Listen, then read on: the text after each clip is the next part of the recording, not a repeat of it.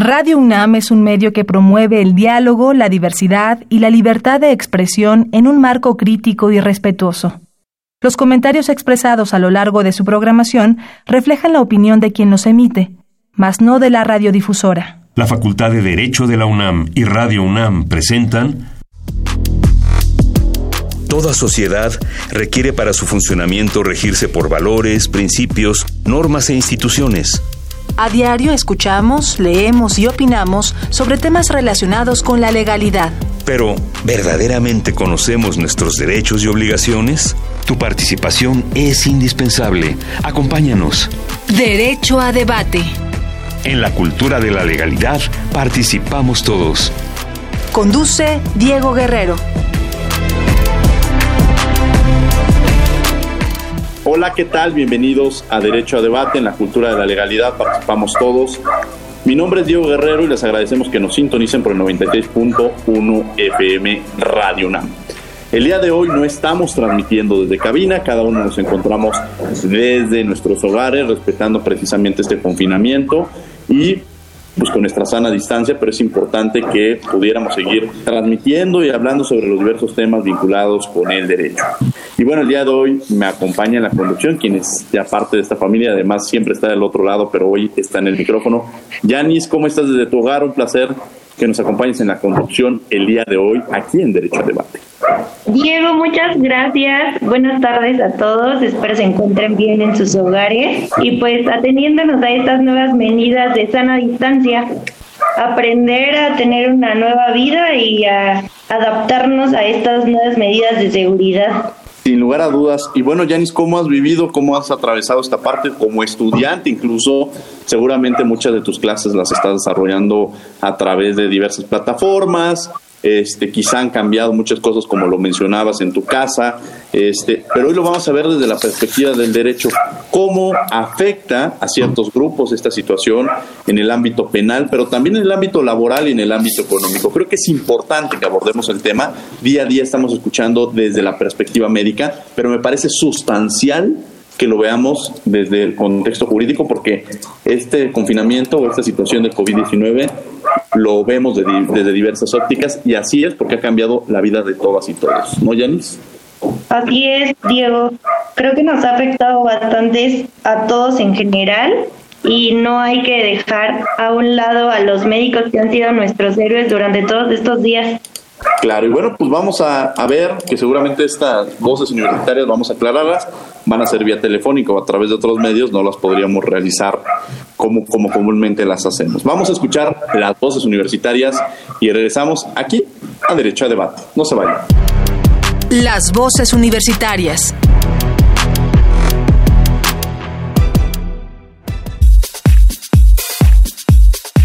¿Cómo ha afectado tu vida la cuarentena por el coronavirus? No me ha afectado psicológicamente ni laboralmente eh, ni en otras áreas esta situación pues de la cuarentena particularmente. Claro estoy desde una posición muy afortunada eh, y no, no le he pasado mal. Sin embargo pues sí este, hay que tener conciencia de, que no todas las personas están viviendo o pasando la misma situación y hay que brindarles apoyo en lo que se pueda. Afortunadamente la UNAM ha abierto líneas de atención psicológica también por la violencia eh, intrafamiliar son temas que hay que estar checando y monitoreando, ya que ahorita con el encierro, pues muchas personas quedan en esa abertura, en ese hueco donde no se puede intervenir tanto porque uno está encerrado. Entonces creo que es importante echar ojo en eso, pues desde todos, ¿no? Desde la sociedad civil, las personas, los ciudadanos en general y sobre todo también la, el gobierno y las organizaciones.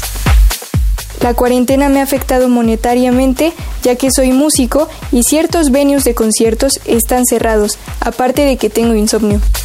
A mí me ha afectado la cuarentena porque eh, la empresa que tenemos, que se dedica a crédito hipotecario y pyme, no nos, no, esto afecta directamente a las personas porque no nos deja ver a los clientes ni cerrar ningún tipo de ventas. A mí me ha afectado la cuarentena en cuanto a trámites porque apenas unos días antes de que declararan que teníamos que quedarnos en casa yo había ido a, mi facultad a, entregar documentos para mi titulación y ahora no tengo respuesta y tampoco tengo como muy seguro qué va a pasar ni cuánto tiempo va a demorar esto y, y es algo que, que sí me mantiene un tanto angustiada y preocupada. Síguenos en Instagram, Facebook y Twitter como Derecho a Debate.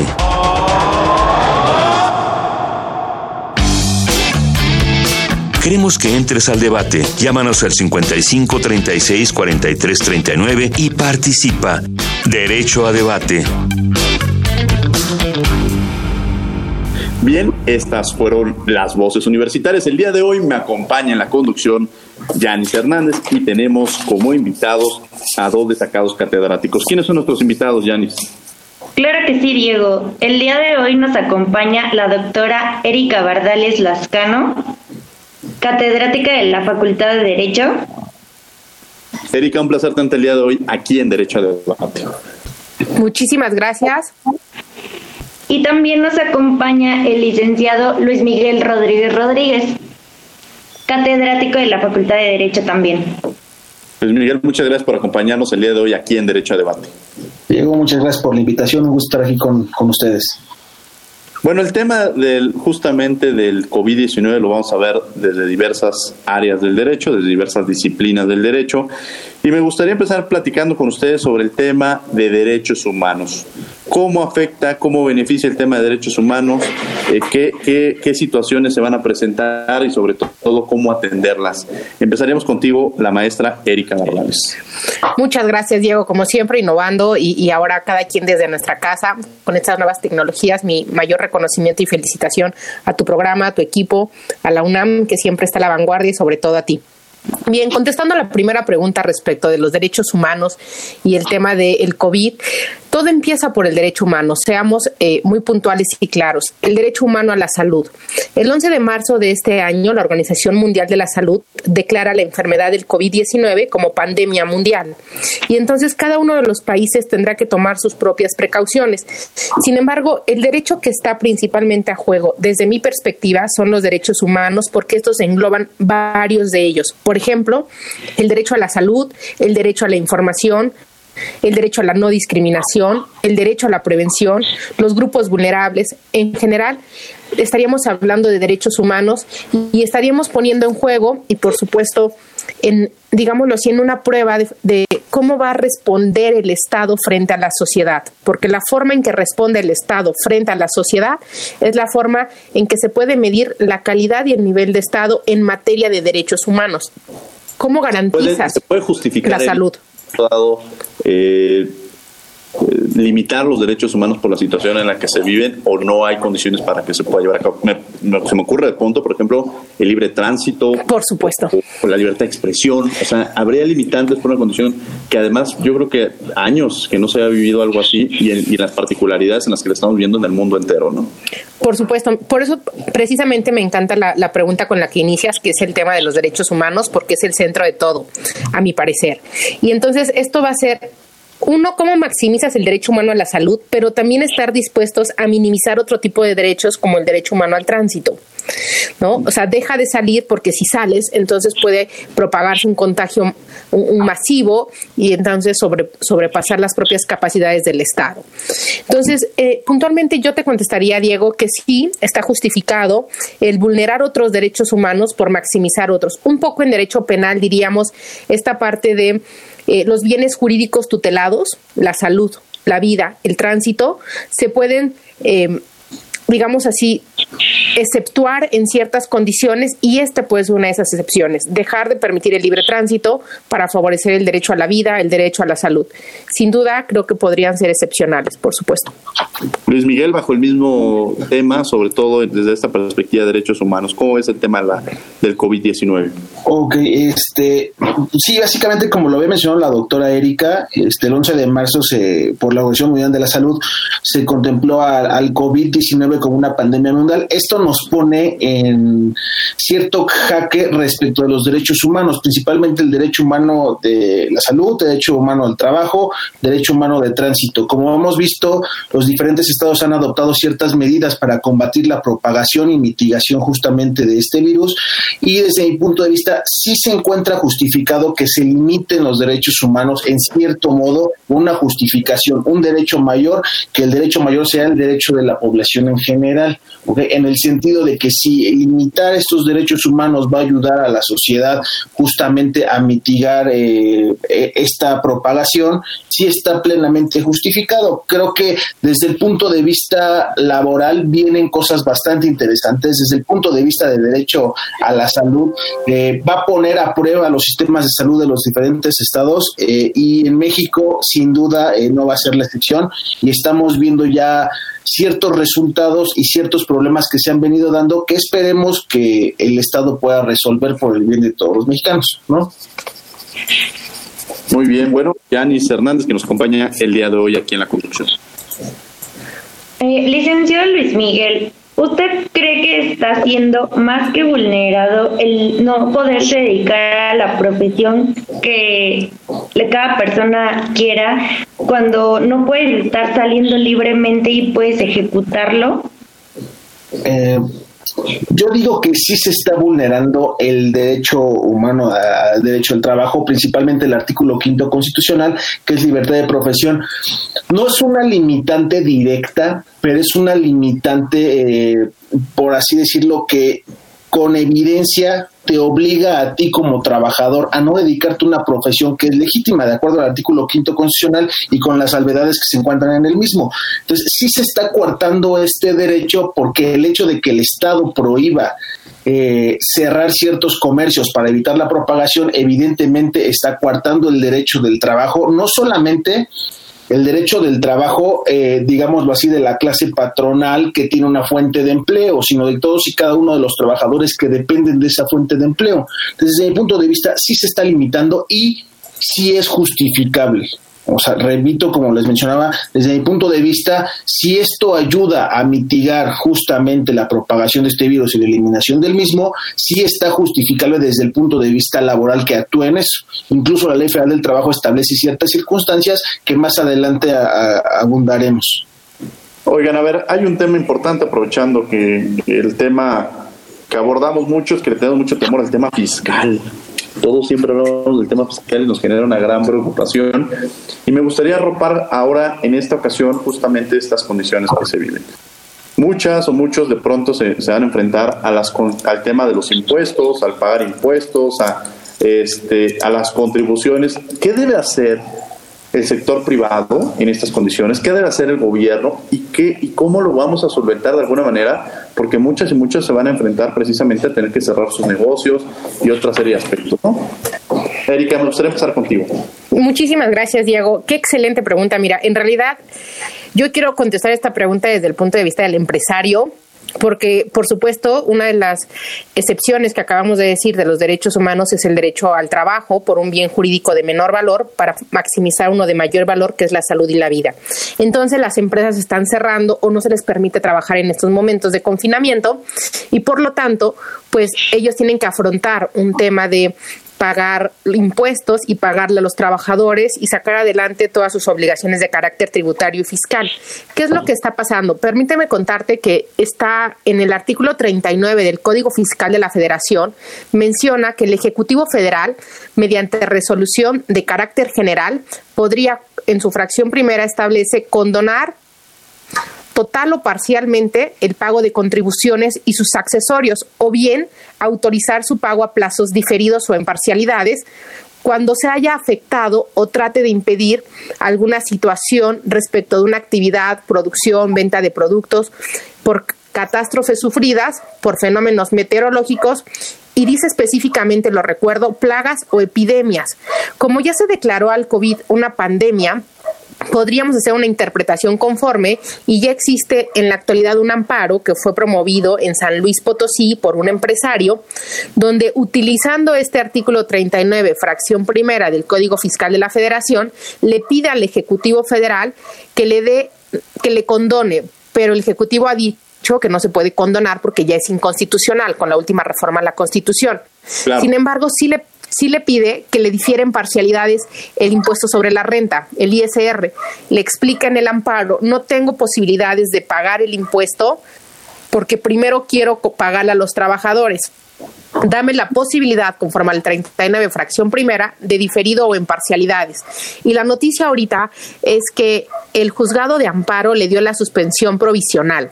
Es decir, vamos a ver qué contesta el Ejecutivo Federal y cuáles son sus argumentos para conocer o desconocer este artículo 39 fracción primera, que me parece que, ayuda muchísimo al empresario y a la, a, la clase de, de, digámosle, de los pequeñas micro y medianas empresas, que para no despedir a los a los empleados en este momento, bien podrían irse a unas parcialidades o plazos diferidos, como lo marca el propio Código Fiscal, a pagar sus impuestos. Esperemos que el Ejecutivo les dé este apoyo, que repito, no va a ser una condonación, sino únicamente plazos diferidos o parcialidades que además tiene mucha lógica. A ver, pensemos que pues generalmente la visión que pudiéramos tener del empresario son aquellos que eh, tienen prácticamente su vida resuelta, que son empresas que llevan muchos años, cuando la realidad, como tú lo mencionas, Erika, es que hay empresas que acaban de surgir hace cinco años o menos, que apenas están fortaleciendo, que apenas están generando una estabilidad económica y que precisamente este COVID-19 vino a afectar a muchos y a muchos de este, de este sector.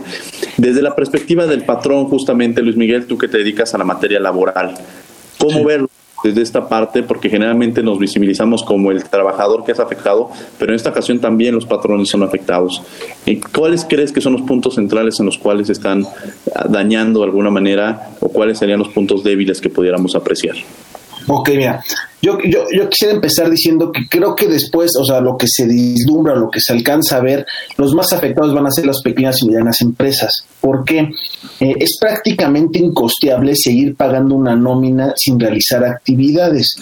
Como bien lo comentaba este, la doctora Erika, sí existen diferentes consideraciones fiscales, eh, disposiciones fiscales, principalmente este artículo que acaba de mencionar, que puede ser eh, el artículo 39 del Código Fiscal, que sí bien puede ser este, usado por los empresarios, pero políticas de acción directa por parte del Estado, solamente hasta el día de ayer, eh, recuerdo, existe una que ayuda a los empresarios en el ámbito laboral, que es eh, la diferencia a plazos por parte de las aportaciones del Instituto Mexicano del Seguro Social, las cuotas obrero-patronales. Es decir, yo como patrón tengo obligación de pagar mis cuotas obrero-patronales. En ese sentido, el, convenio que firma el Instituto Mexicano del Seguro Social nos manifiesta justamente que nosotros podemos, podemos diferir esas aportaciones a 12 y a 24 meses. Recordemos que el Instituto Mexicano del Seguro Social es un organismo fiscal autónomo.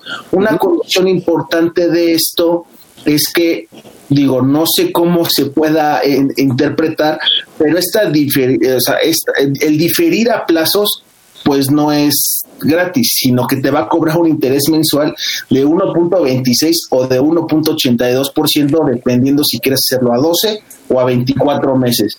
Sin duda, sí ayudaría a mitigar un poco, pero desde mi punto de vista muy personal, creo que no es la vía en la cual se pretende ayudar al empresario. Existen otras medidas por las cuales pueden ayudar a los empresarios.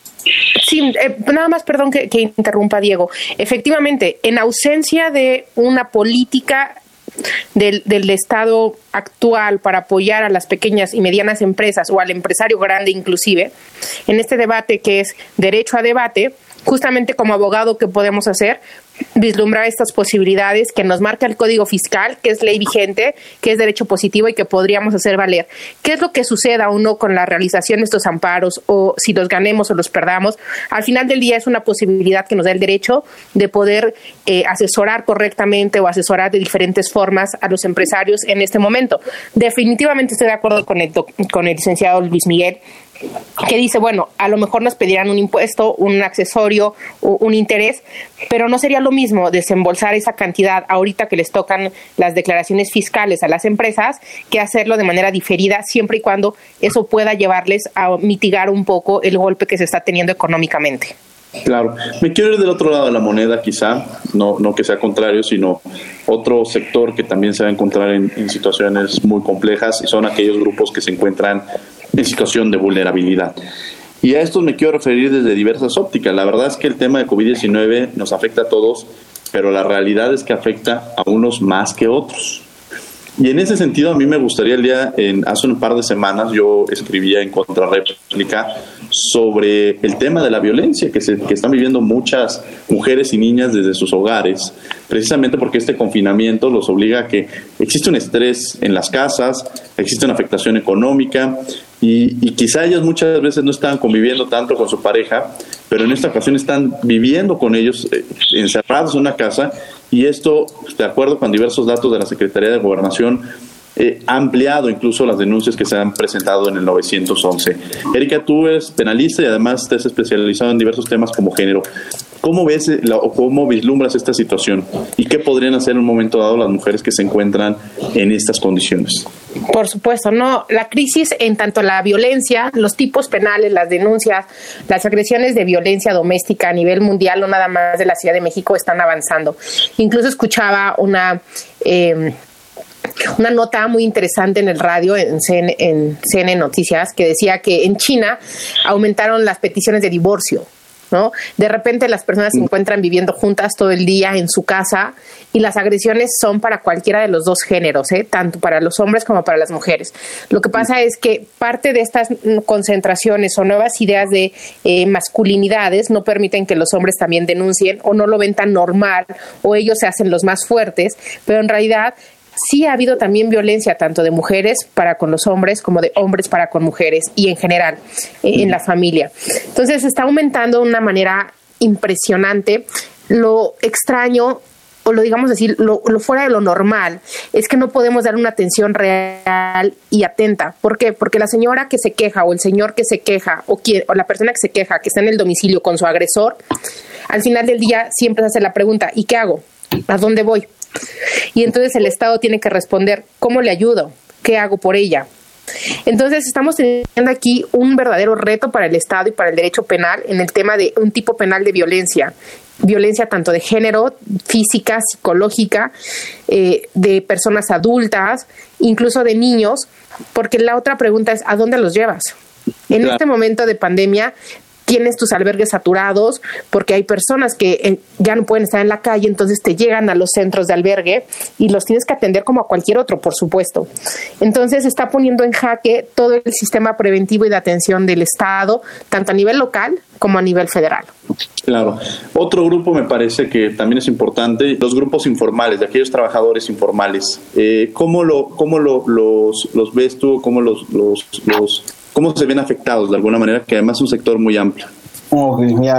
respecto del trabajo informal, este, según el INEGI, eh, el año pasado eh, en concordancia con este, la, no, ENOE, que es la Encuesta Nacional de Empleo y Ocupación, eh, nos menciona que aproximadamente de la población productiva, el 56.3% se encuentra justamente en la informalidad.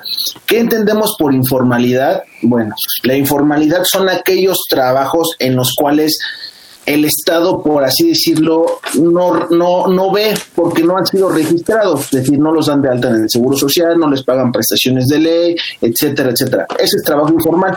Desde mi punto de vista, ese es el grupo más vulnerable y al cual más se le ha pegado de manera directa. ¿Por qué? Porque se les está prohibiendo trabajar. O sea, ellos literal viven al día. O sea, hay gente que trabaja en informalidad que aparentemente es una prestación de servicios profesionales, pero no lo es así, es una relación de trabajo, lo cual este, a través de, estas, eh, de, esta emergencia sanitaria lo que hace su patrón dice es que no vas a trabajar, no te voy a pagar. Así de sencillo. ¿ok? Toma arbitrariamente estas condiciones y está en el limbo el trabajador porque no puede acudir a las instituciones porque a lo mejor no tiene algún elemento para acreditar esta relación de trabajo. Pues estos son los más vulnerables, o sea, estamos hablando cerca del 60% de la población, una población de, de casi 126 millones de habitantes en México. ¿El 60%? 53. Punto, lo digo exacto, el 56.3% de la población. ¿Ok? Productivamente. Más ahora, ¿no? Eh, sí, esta encuesta es del segundo trimestre del 2019. Supongo que está por actualizar la INEGI, pero como también se suspendieron justamente cualquier tipo de encuestas y este tipo de cosas, seguramente tardará un poco, ¿no? Pero sí, el 56.3% de la población ocupada se encuentra en la informalidad. Que hablamos de población eh, ocupada o económicamente activa, estamos hablando del de 57 millones de habitantes más o menos, o sea, no es el 100%, no es el 60% de los, del total de la población, sino de la población económicamente activa, ¿no? Pero aún así es una cantidad bastante grande que se vive en la informalidad.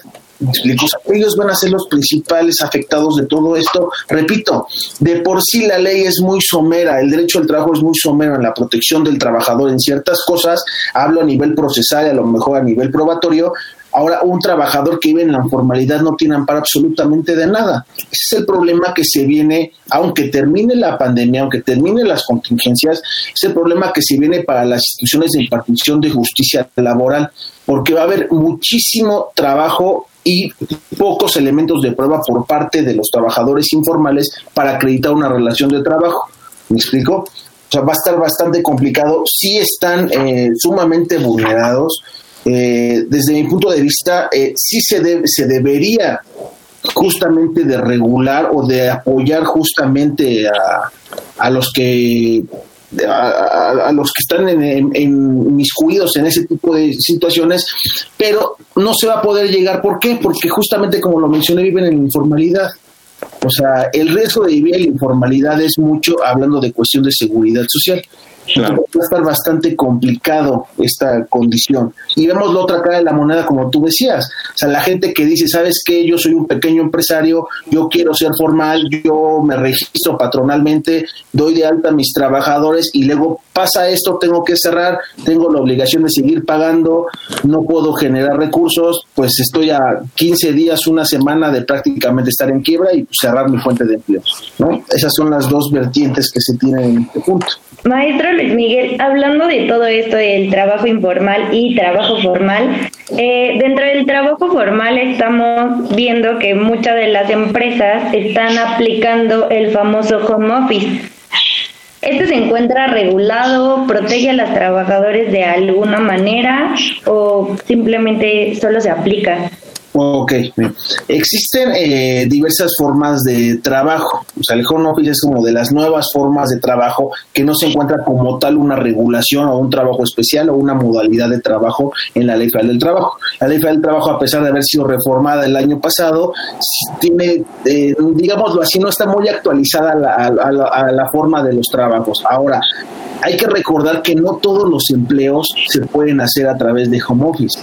O sea, hay empleos, por ejemplo, la industria, que forzosamente necesita la mano de obra de la clase trabajadora. Esos, eh, de manera inequívoca, no van a poder realizar ese tipo de actividades. Este, desde mi punto de vista, eh, no se puede, no todos los trabajos deben de llevarse de esa manera. Me explico, hay trabajos, como ya les mencioné, de la industria que tienen que ser forzosamente que tendrán que acudir. Esto se llama una modificación de las condiciones de trabajo. Me explico, sí se pueden dar, sí se pueden dar. Me explico, siempre y cuando el trabajador cumpla con su obligación y el patrón también cumpla con su obligación. ¿Me explico?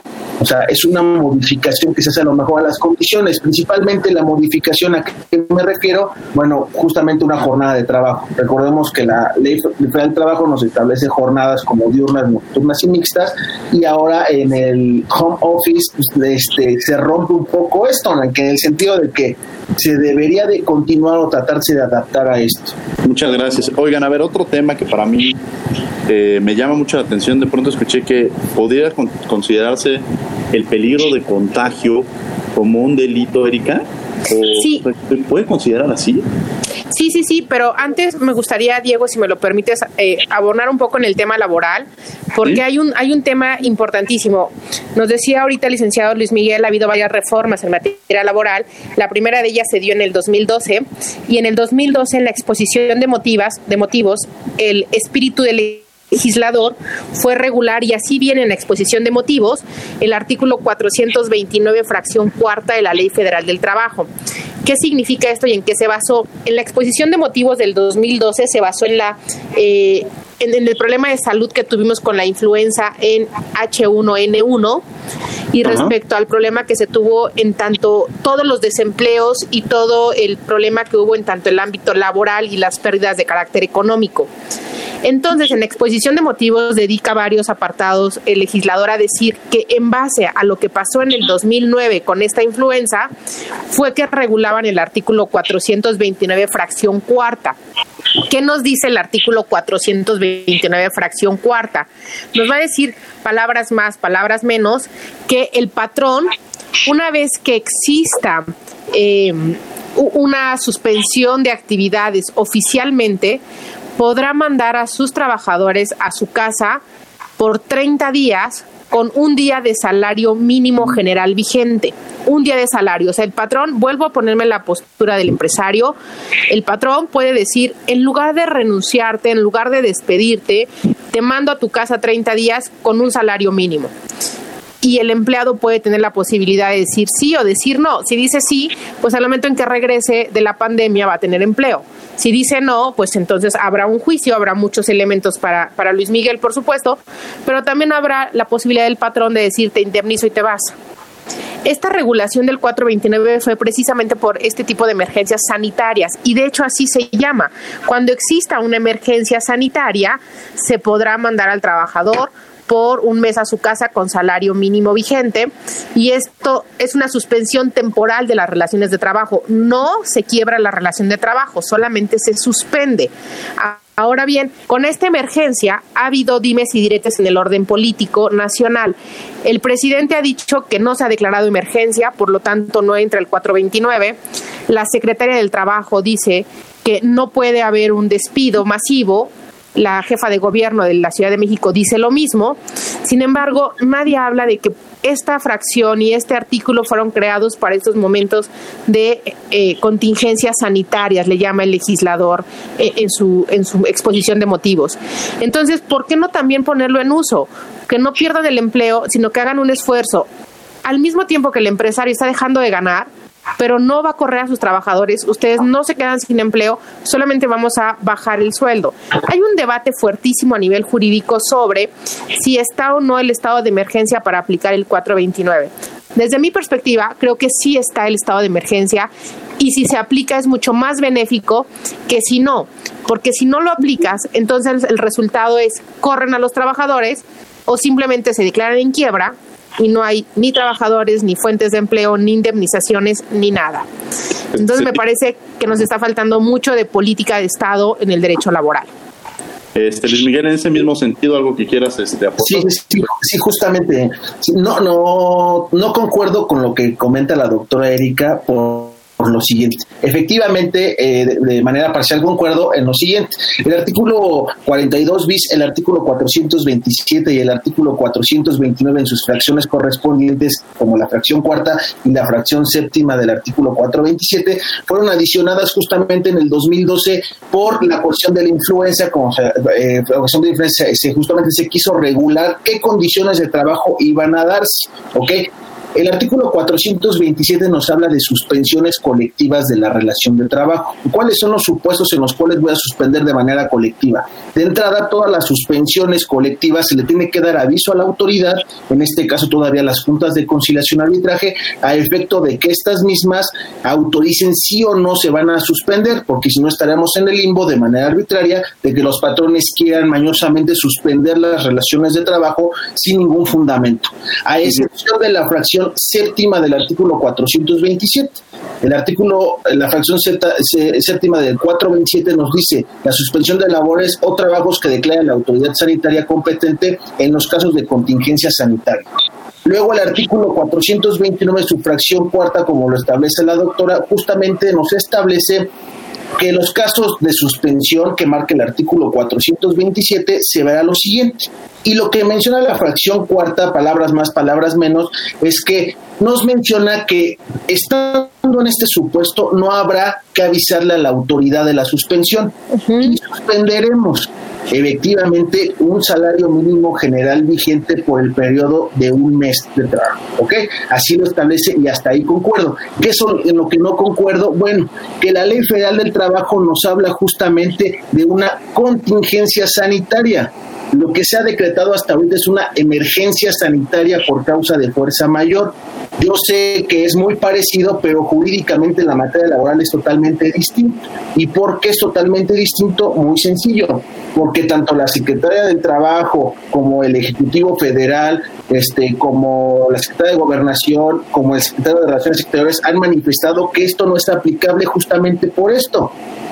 Existe emergencia sanitaria por causa de fuerza mayor a diferencia de lo que establece la ley de una contingencia sanitaria. Son dos cosas totalmente distintas, por lo cual esto no es aplicable. Es decir, estamos en el supuesto de que al patrón se le está literalmente obligando a seguir pagando a sus trabajadores, pagar su nómina al 100% y no trabajar. Sí. Es decir, el, el, el patrón pierde y el trabajador no pierde.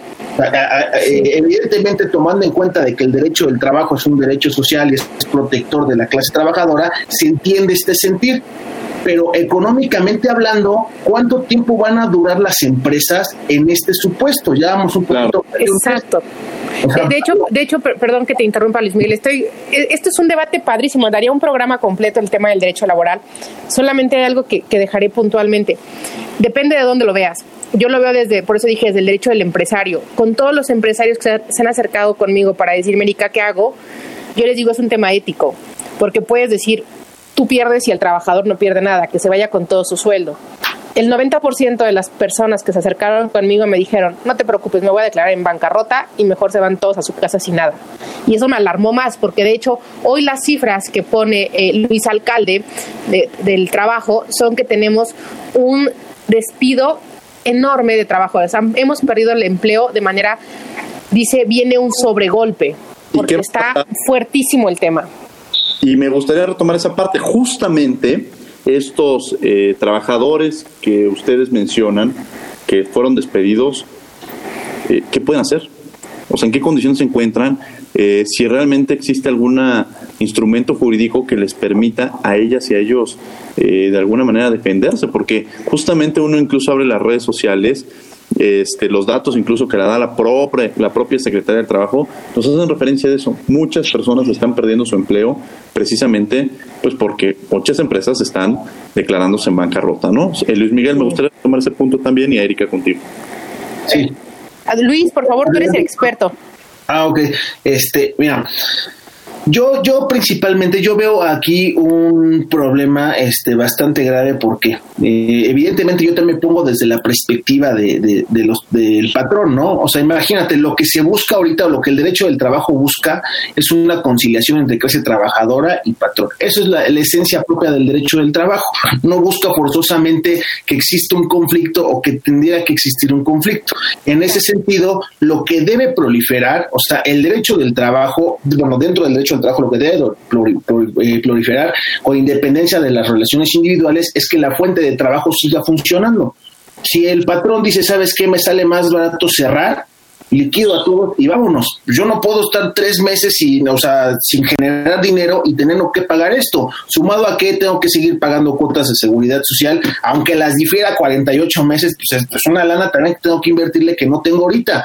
Tengo que seguir pagando eh, demás prestaciones extralegales que se van generando, prestaciones legales que sigan generando. Entonces, va a ser desde un punto eh, inequívoco que las empresas van a tener que cerrar. O sea, justamente la cuestión de tasa de desempleo va encaminada a eso. ¿Qué es lo que yo sugiero muchas veces, eh, y en eso concuerdo con la doctora Erika, que es una cuestión de ética de todos, tanto de la clase trabajadora como del patrón?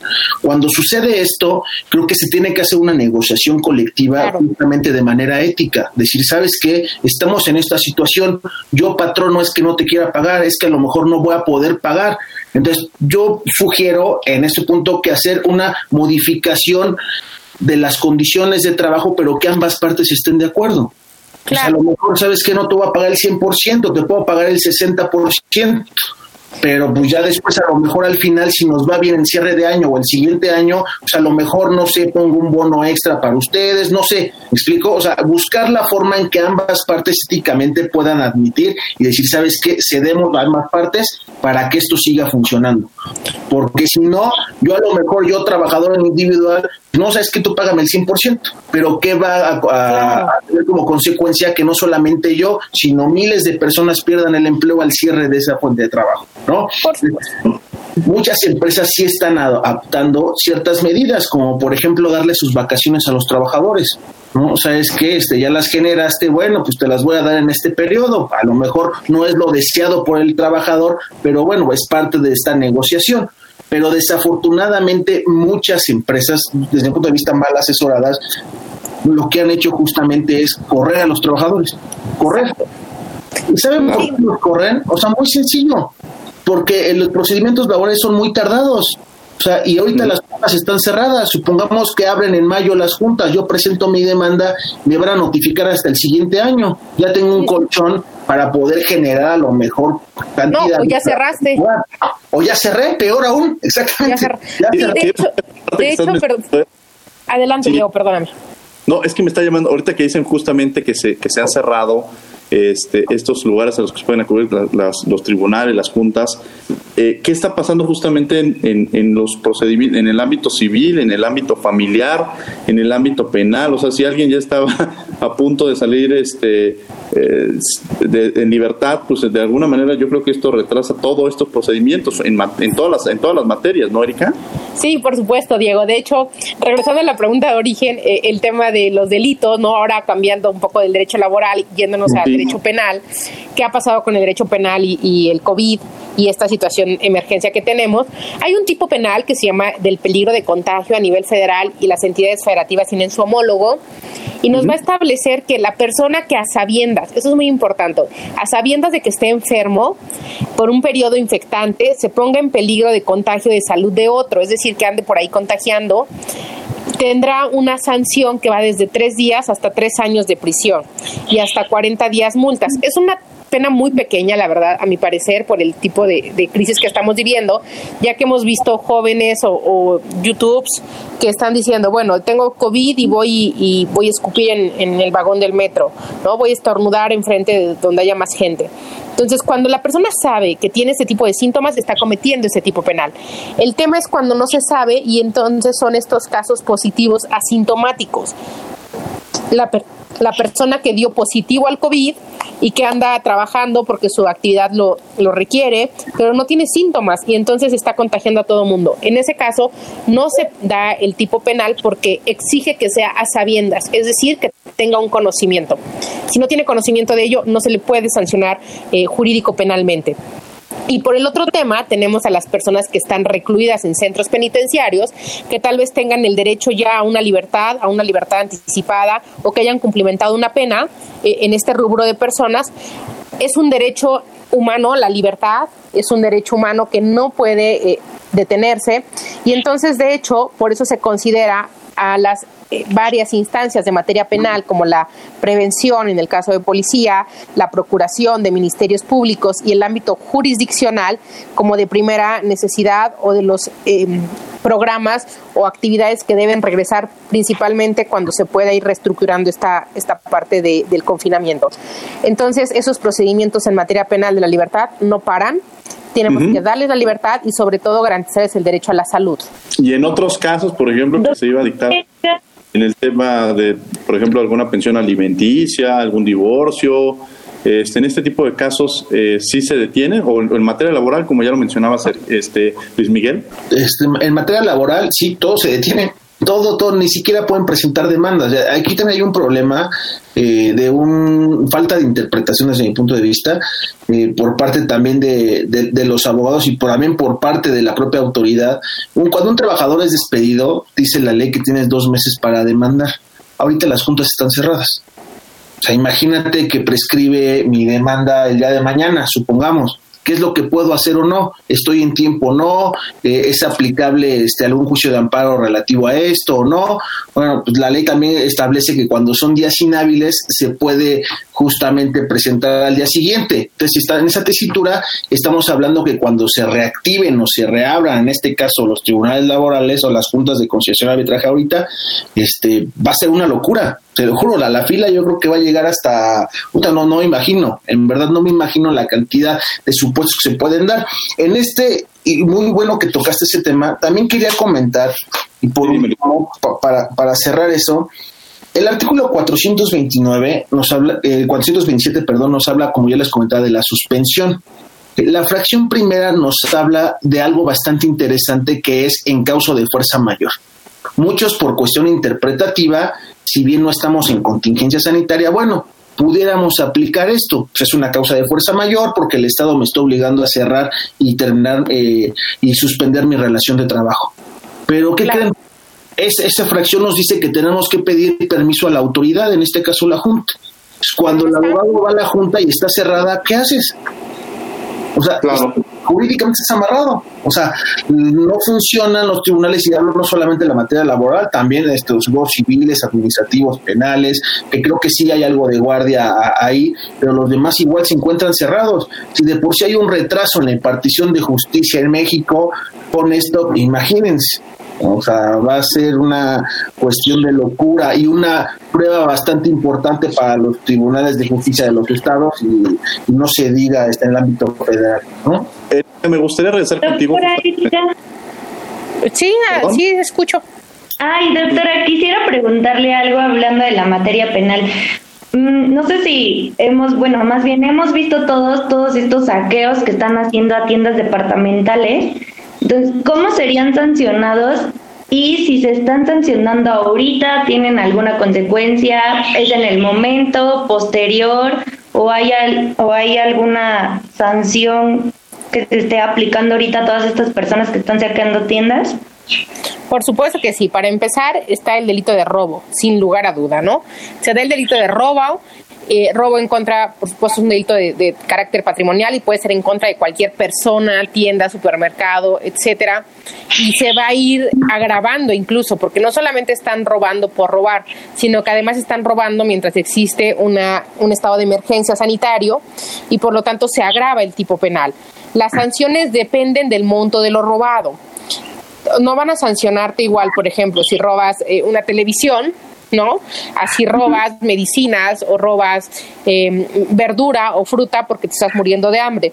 Tenemos que atender las circunstancias específicas. Por ejemplo, si tú encuentras a una familia, una mujer con tres hijos que se meten a robar a un oxo y lo que se están llevando son víveres para sobrevivir o a una farmacia porque uno de sus hijos tiene eh, temperatura, tiene, tiene gripa, ya tiene miedo y cree que si le da ese mejor hálito entonces va a superar esa enfermedad, porque incluso no, no lo lleva a un centro médico, ahí tendríamos que analizar el caso concreto porque podríamos estar en un estado de necesidad justificante. Los estados de necesidad justificante significa que vas a lesionar un bien jurídico de menor valor, en este caso el patrimonio, por uno de mayor valor que sería la vida si has robado comida o has robado medicinas. En ese sentido, esa persona, aun cuando robó, por supuesto que no se le sancionaría con una defensa adecuada, que seguramente eh, la Facultad de Derecho va a tener programas muy interesantes sobre estos temas. En cambio, si estás teniendo a una persona que entró a un centro comercial y se llevó la lavadora, la televisión, el microondas, evidentemente es un robo y se va a castigar atendiendo al monto de lo robado. Y si además eh, fue en un área federal o fue en un área local, tendríamos temas de competencia y por supuesto tendríamos temas si lo hizo con violencia, si no lo hizo con violencia, si se puede o no llegar a un acuerdo. Recordemos que en el sistema penal acusatorio pueden existir acuerdos reparatorios cuando sean delitos patrimoniales cometidos sin violencia sobre personas. Entonces tendríamos que atacar cada uno de los elementos para saber.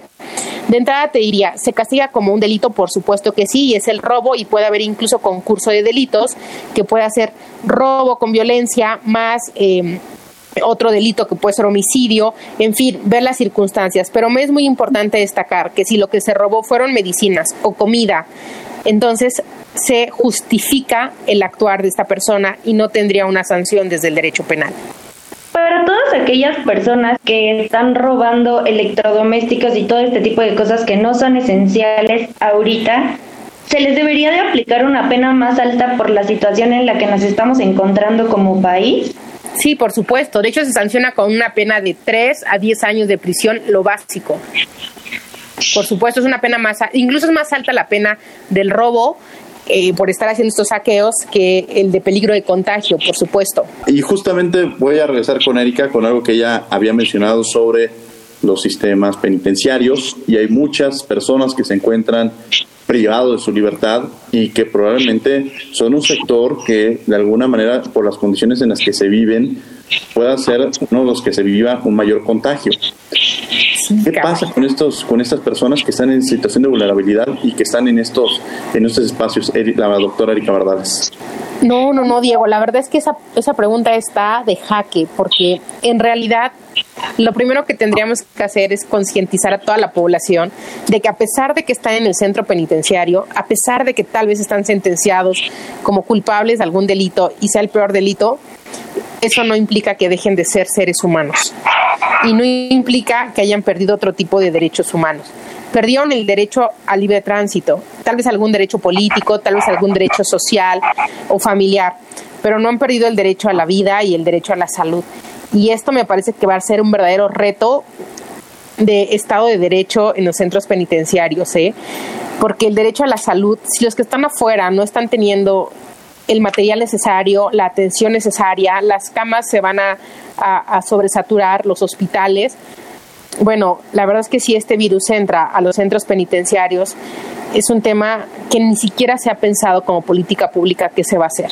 Y deberíamos estar pensando en ello, porque estamos pensando en respiradores para las eh, clínicas, para los centros de atención eh, nosocomios acá afuera, pero en el centro penitenciario me ha tocado entrar varias veces y en los em, elementos de, médicos habrá unas 5, 8 camas a lo mucho, 10 es bastante, pero no tienen para una pandemia. Entonces me parece que ahorita lo que sí han hecho, y, me, me, consta en algún reclusorio de la Ciudad de México, es que están negando las visitas con la finalidad de que no o sea, tenerlos en cuarentena los de adentro, que no entre el virus por medio de un visitante. Lo que está pasando y me preocupa es que están rotando, y es natural por una cuestión laboral, a los custodios. El problema es que este custodio pudiera ser un peligro de contagio por ser asintomático.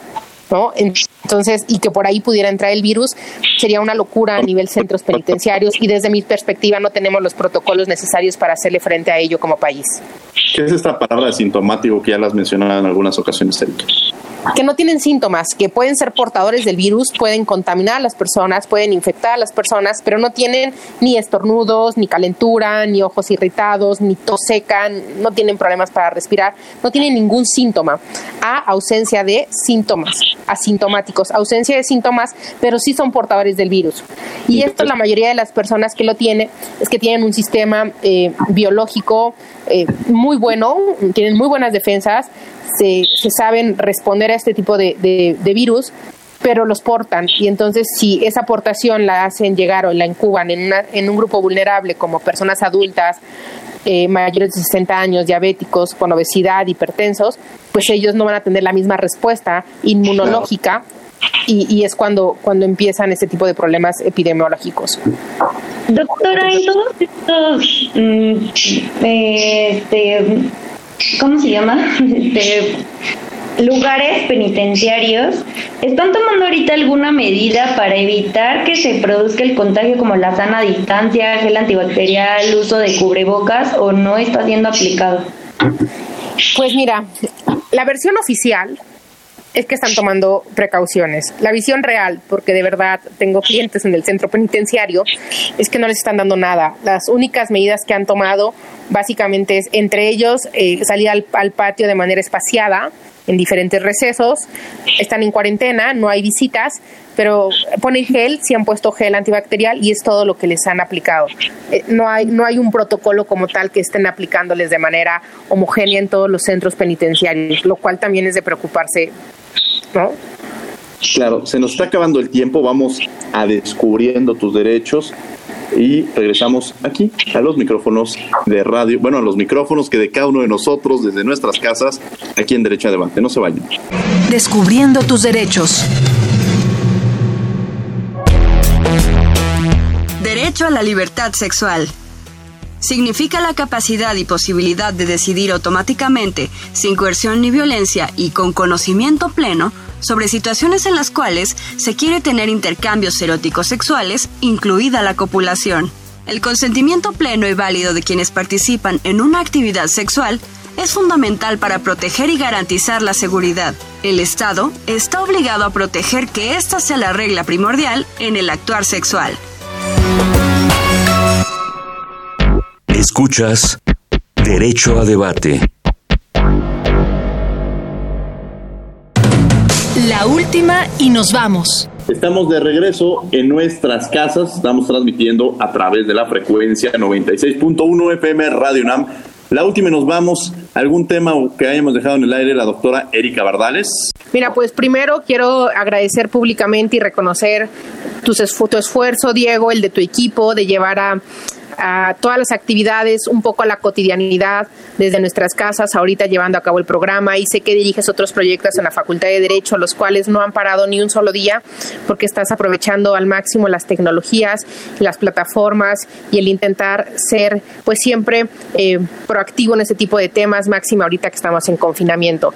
Eso reconocértelo definitivamente. Y respecto al tema que estamos viendo del derecho al debate en el tema del COVID, pues es mucho lo que tenemos que debatir recordemos que el derecho es y responde a un conjunto y a la sociedad, a las normas. El derecho está pensado siempre desde la normalidad, desde lo ordinario. En este caso, estamos en lo extraordinario. Es una cosa fuera de lo normal. Por lo tanto, tendríamos que pensar, valorar y debatir qué excepciones vamos a tener en derechos humanos, en derecho fiscal, en derecho laboral, en derecho penal, siempre cuidando a los grupos más vulnerables, a los grupos eh, que tienen que ver con personas adultas, con niños, con mujeres, con personas recluidas en centros penitenciarios, cuidando el derecho a la libertad de expresión, a la información y sobre todo pues cuidarnos todos ante esta pandemia, ante este momento y que el derecho no se quede atrás que responde siempre a cuestiones ordinarias, pero también a cuestiones extraordinarias. Muchas gracias, Diego. Eh, licenciado Miguel, un placer haberlo escuchado y sobre todo un placer haber estado con usted en Derecho a Debate. Luis Miguel, la última y nos vamos. Claro que sí, claro que sí. Primero que nada es agradecer y reconocerte a ti, este, Diego, por continuar con este programa usando los medios electrónicos, ya que como bien mencionan las autoridades, la UNAM no para. ¿No? Eh, existen muchos eh, conclusiones que se sacan justamente acerca de esta contingencia y de esta epidemia COVID-19 que se pueden tener. Principalmente creo que de una manera ética nosotros debemos hacer una reflexión respecto de muchas consideraciones principalmente protege a los grupos vulnerables, eh, cómo el Estado va a proteger el derecho humano de acceso a la salud, el derecho humano del trabajo, si limitar justamente estos derechos humanos está justificado o no está justificado, eh, si las fuentes de trabajo cierran el desempleo, va a venir de una cascada muy grande, ¿qué puede hacer el Estado justamente para mitigar este sentir de, de la población mexicana? hay que recordar también que no estamos todavía en una contingencia sanitaria, por lo cual no son aplicables lo que se encuentra en nuestra legislación actual. En medida de que esto pase, seguramente nuestros legisladores van a modificar o van a querer regular condiciones como la que se vive en la actualidad, pero nuestra ley tal cual como está ahorita no se encuentra capacitada justamente para lo que estamos viviendo. Entonces yo invito a todos a hacer una reflexión desde nuestras trincheras para eh, mitigar eh, y hacer justamente la, la cuesta un poco más rápida para México, ¿no? Sería eso. Pues muchas gracias y les agradecemos a ustedes que han estado con nosotros aquí en Derecho a Debate. Y bueno, muchas gracias Erika, muchas gracias Luis Miguel. Agradecemos a la Facultad de Derecho y a Radio UNAM en asistencia de Díaz Hurtado, redacción y voz de las notas Ana Salazar, coordinación y difusión Yanis Hernández, operación y técnica y producción de Paco Ángeles. No olviden que nos escuchamos de ley todos los martes. Esto fue Derecho a Debate. Por hoy concluye la discusión, pero no se pierdan el próximo tema en Derecho a debate. En la cultura de la legalidad participamos todos.